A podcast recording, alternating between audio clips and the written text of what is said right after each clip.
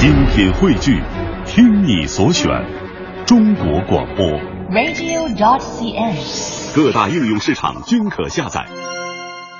好，我们首先来关注一下，二零一四年可以说明星们是比较忙的一年哈。除了搞文艺，他们现在做企业也是马不停蹄。明星做企业有着天然的优势，因为他有不计其数的粉丝追随背后嘛。接下来，天下公司将会为您盘点在二零一四年哪些明星打动了你的钱包。嗯，先从好面子的明星老板开始哈，从呃脸面代言到合体产品，很多好面子的明星老板们选择面膜作为自己的产品。八月份，在主持人李静的牵线搭桥之下，伊能静发布了自己的面膜品牌。九月份，刘嘉玲创办了叫嘉玲国际，在内地分销六款面膜。虽然三个月内税后亏损超过了两百三十万，但是嘉玲国际还是在年末实现了收购。据了解呢，上海呃不香港的上市公司叫数字王国收购，以约二点五亿元人民币的价格收购了嘉陵国际百分之五十一的股权。不过，刘嘉玲的明星效应似乎影响不大。在收购通告发出的当天呢，数字王国的股票反倒是不涨反跌了。嗯，那么如果说漂亮女明星出产面膜靠的是由于这个脸面的代言，那么相声演员郭德纲走的恐怕就是私人定制的路线了。啊，他们给我的定制的有那个加宽那种啊，我说你们都小，那小女孩那脸多小，贴我脸上两张得哈。后来厂子还给我特意定制了一批大的，嗯。我不是个正经商人，啊，我干什么都跟玩票似的，还挺有意思，我觉得就干着玩呗，我也没有太大的野心。我就是可能下半年会投点电影什么的啊，跟一块儿再热闹热闹呗。郭德纲老说自己干嘛不赚钱，之前说做饭店的时候也说，哎呀不赚钱，就是为了跟这个朋友们聚会的时候有个地儿吃饭 啊，搞面膜啊我也不赚钱，就是搞个热闹。现在就要投电影了，但是你下了那么多本儿，怎么能不想着往回回本呢？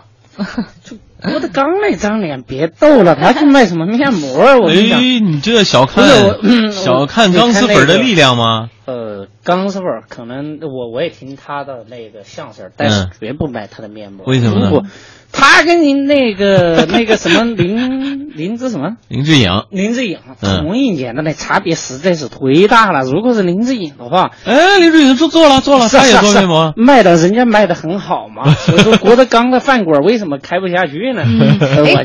可是为什么我们看到哈，无论是郭德纲也好，还是那几个，比如说伊能静和刘嘉玲也好，为什么把他们初创业的这个选择点放在了面膜这张呃带有精华液的纸上？呃因因为现在说实话，面子，呃，尤其是大家走到哪儿，你你看像我，人家说说你小子现在怎么老的那么快呢？你就是用因为没有用面膜嘛。嗯，对，但是像我这种的南方人，不需要用面膜，肯定不会成郭德纲那张脸，对吧？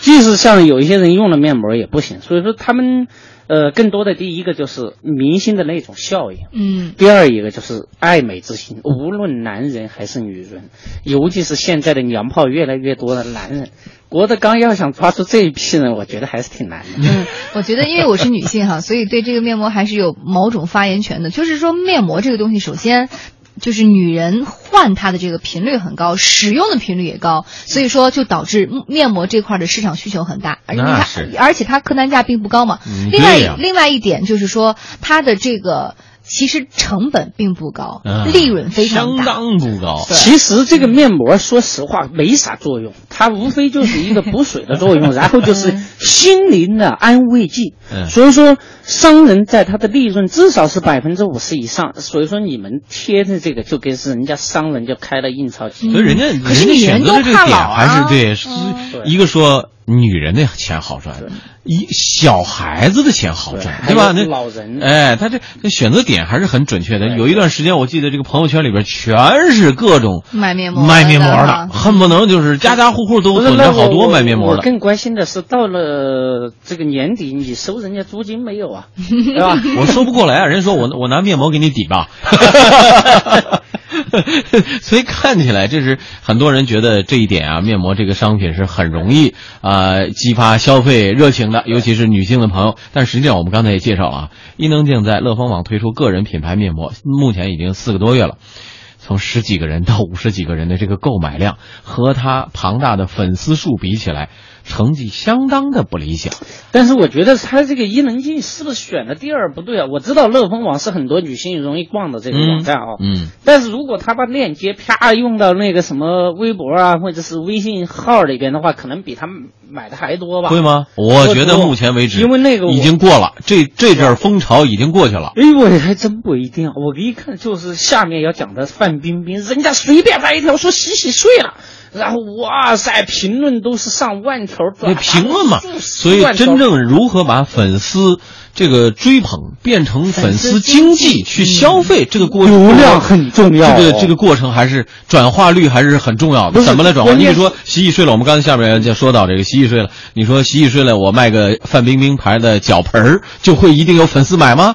那不一样啊！流量，乐蜂网的流量和微博的流量完全是两个概念，嗯就是流量很重要。嗯嗯，我们来看啊，嗯这个还是还是还是很有很有有意思的。我们刚才说，刚才是卖面膜的，接下来说爱资本的明星老板就提到了面子很重要，那么资本收益更加重要。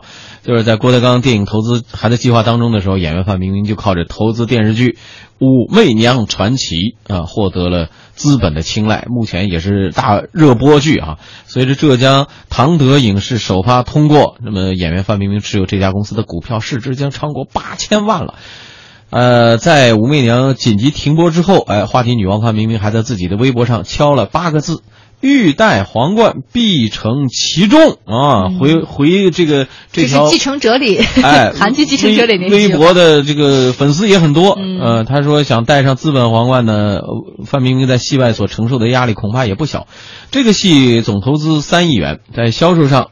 呃，出品方以提前预售的方式与湖南卫视合作，价格为每集二百五十万元，再加上后期的网络版权与手机游戏，那盈利肯定是远远超过卖面膜的，那是一定的啊。嗯，我们来看看目前的成绩如何哈。《武媚娘传奇》播出啊，首集就收视率破二，这个数字是很高了。嗯，对，非常惊人。四十八小时内网络播出，轻松就超过了《红高粱》和《古剑奇谭》，成为大剧王者。呃，不知道。收音机前和网络前的您啊，关于这个《武媚娘传奇》的收视，有没有您的一份贡献呢？这个生意我也不希望它赔钱，当时我想不赔不赚，我就已经很满足了。都都是这么说，都是这么说啊！随着影视公司进入股市之后，不少明星由台前转至幕后，纷纷试水资本市场。呃，二零一四年呢，演员吴秀波成为幸福蓝海的股东兼制作人。那身价也有望过亿。那么陈鲁豫啊、周立波啊联手持有能量影视股票，成为这家公司的前十大股东。另外，这个海润影视借壳上市，它的第四大股东是谁呢？娘娘啊，演员孙俪，这身价也将超过两亿元。嗯，所以，所以生意还是分大小的。卖面膜肯定搞不过这样的一个资本，玩资本的，对吧？嗯、所以说，我又想起那个前一阵儿。那个卖重庆小面的孟非，你说投资那么多钱爱好开饭馆，爱好爱好，我爱吃小面嘛，好吧，对吧？那你爱好的话，想吃小面，这样去开个面馆，还不如去投一个在资本方面去做一些，比如说 VCPE。当然，VCPE 的投资风险，尤其是这个 VC 的风险很大。嗯，但是这个回报现在明星也开始逐渐介入这一块了。对，我知道，像那个、嗯、很多啊，呃，像那个呃，黄晓明他们自己也成立一个明星哎投资呃资金基金，做一个私募的这种基金，也要投资投资不少渠道，包括呃大家比较熟悉的这个两个合也两个人的合唱组合，羽泉。羽泉对对，投资有很多，呃，收益也都很不错。所以目前这个状况之下，明星真的不要小看明星的力量。原来说花我只做个广告代言，挣挣点劳务费，我演个电视剧挣点这个呃这劳务费就 OK 了。现在完全不是这个概念了。这个比如说他们代言的那个不高，像范冰冰，我查了一下，唐德影视，因为他要公告嘛。嗯。呃，范冰冰，比如说代言的也就一百多万，嗯，每次都一百多万，很低的，没有人们想象的那么高哈，嗯，就是这个，但是这个投资收益率就很高了，这个很，因为我像我们那个德林社，我看了一下，他这个投的唐德当时入股是，他就投了八十多万，八十五万，八十五万的话，八十五万都不到，好像八十四万多，所以这个价格你现在看说市值将超过八千万，八千万这个有点高，因为我们给他算了一个账，就是。呃，现在同类上市公司的估值大概四十到五十倍的话，那么也就是说，呃，它将来的上市 IPO 成功股价的话，它投资应该是在五十八倍左右。嗯，呃，我们专门做了一期节目，就叫做范冰冰的五十八倍投资生意嘛。你看看，嗯，这个这个得卖多少面膜能回得来呀？对，其实像范冰冰他们这个有非常强的投资意识，一些像范冰冰，人家还开什么呃旅店连锁。对对对对对吧啊，在国外还有那个投资收益嗯每年是稳稳定在百分之十四以上，大家可别小看这个了，就相当可以了。如果是福利算的话，它现在的整体的投资收益已经超过百分之二百。啊你想嘛，现在的什么样的生意能够赚这么多钱？对，所以所以人家说的话很有底气。我不会嫁入豪门，我就是自己就是豪门了，没有问题。对，嗯，但也是跟他的这个投资智慧是有关系的啊，人家还是担得起这个豪门的这个称号。我们来看看其他的一些明星老板最近啊这一年都在忙些什么。很多人选择了跨界互联网，一起来听一下。在这个物联网的这个发展过程中啊，因为物和物的连接是世界上的一个大趋势，我觉得。嗯，说这话的是谁？猜得出来吗？嗯，声音很熟了已经。对，这个很在艺术表现风格上非常个性化的尚雯婕啊，她的观点认为互联网是认为是赚钱最快、机会最多的行业之一啊，拥有资资本积累、背靠大量粉丝的明星，自然不会放过这个机会吗。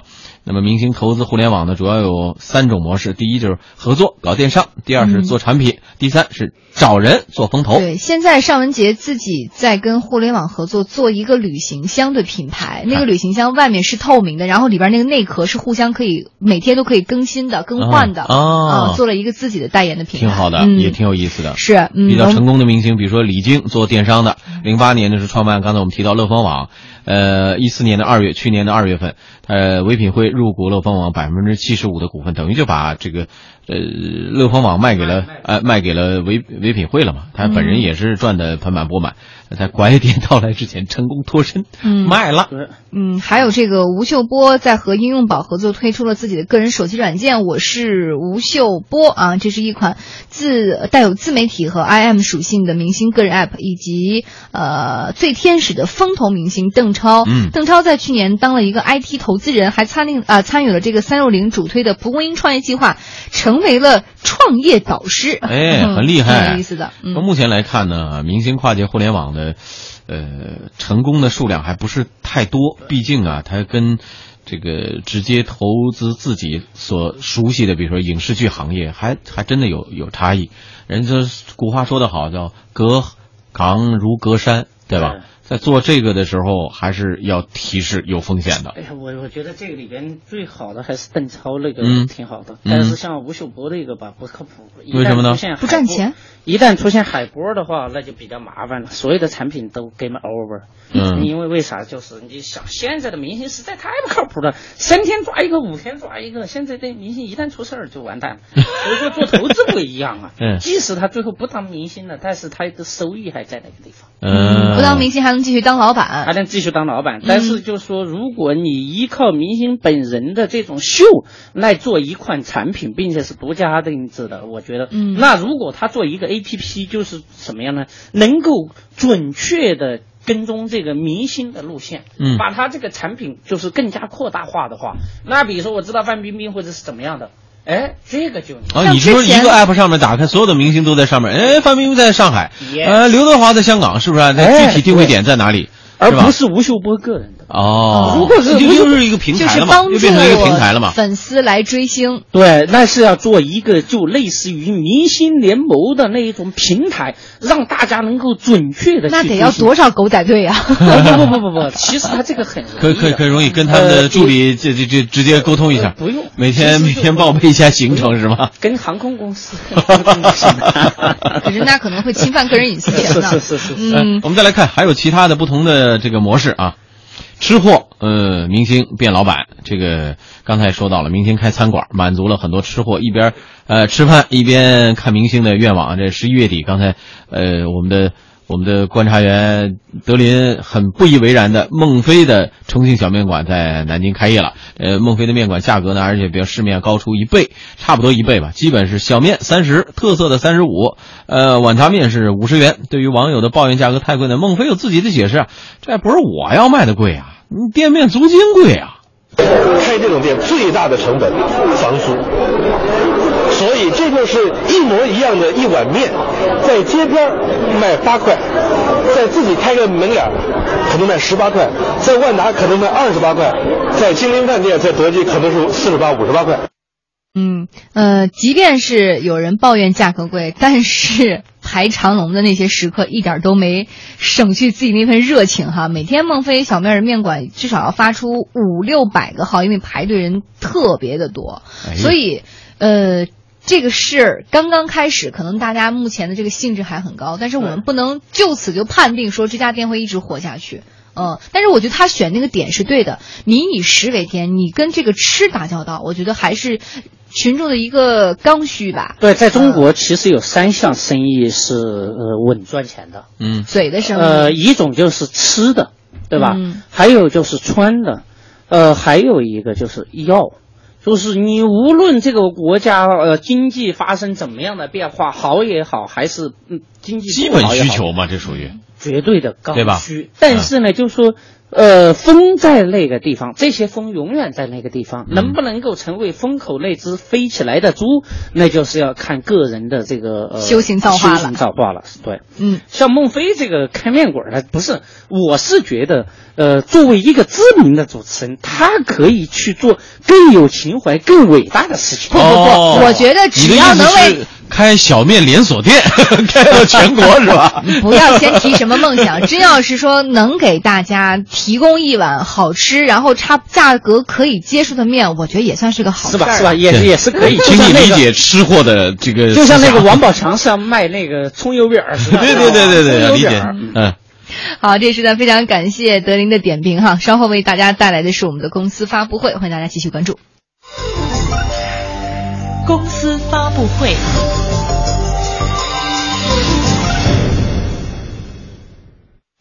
公司发布会，现在还有哪些最新消息？我们马上来连线经济之声编辑雷佳业，佳业。